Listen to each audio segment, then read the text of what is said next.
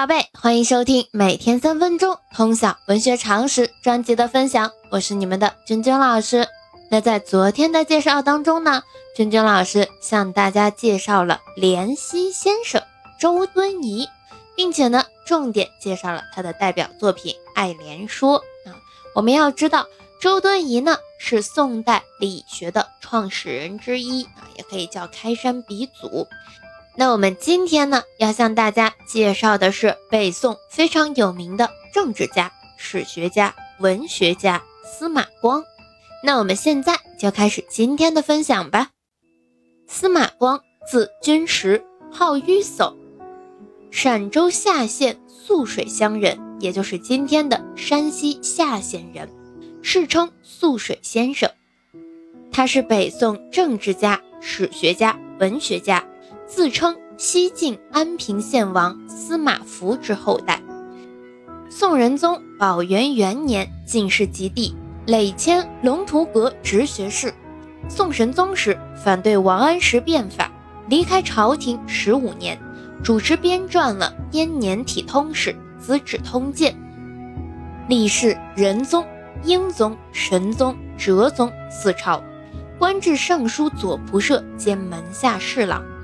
元佑元年去世，追赠太师温国公，谥号文正。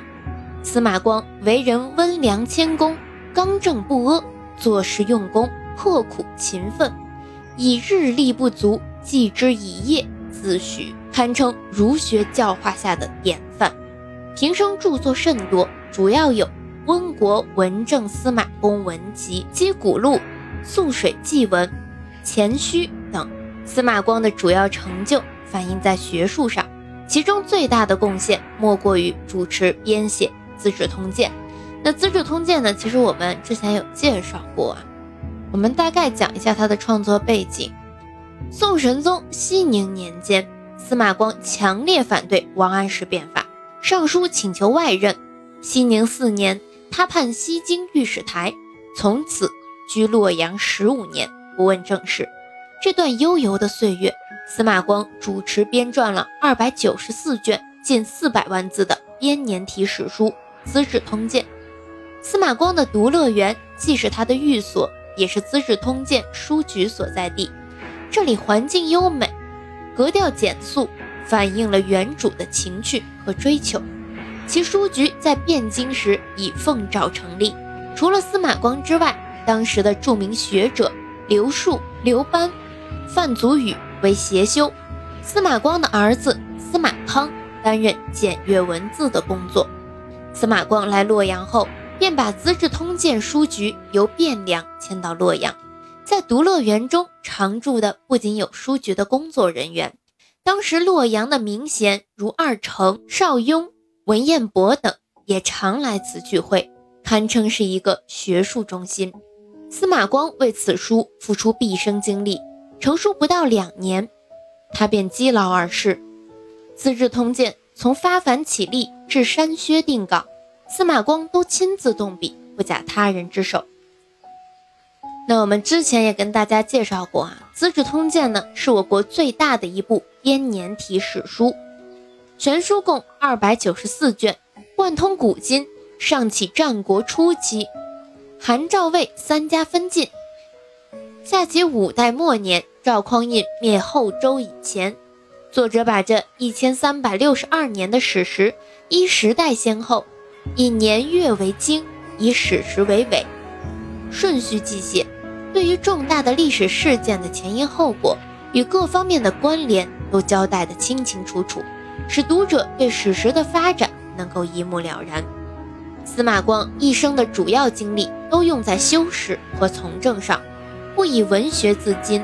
他评价自己至于主文，实非所长，但他学问博大精深，把做学问与做文章结合起来，虽无意为文而文自工，所以这也告诉我们，其实我们也不用过多刻意的啊去写文章，去修饰文章，只要我们的积累足够的丰厚啊，我们其实呢，随便的写一写，也能把这个文章写得非常出色啊。所以，同学们，我们的积累量在一定程度上会给你比较大的帮助。当然呢，因为大家现在也比较辛苦啊，要学的科目也比较多，我们也能够给大家提供一定的方法啊，你的写作方法啊，来弥补你的一些短板。司马光认为，华而不实的诗无用，他所称赏的不是辞藻堆砌的诗，而是平淡闲远、抒发真性情、真自我的诗歌啊。所以呢，我们平常写作文啊，也可以去想一想，你如何通过描写一件事儿啊，去抒发自己内心最真实的情感，展现你的真性情、真自我。当然呢，这也要有一个度啊，在。大众所能接受的范围内，你去展现，不要过分的与众不同，好吧？那我们重点啊，就介绍一下，一个是一方面是史学方面的成就，再有他在文学方面的成就，就这么多啊。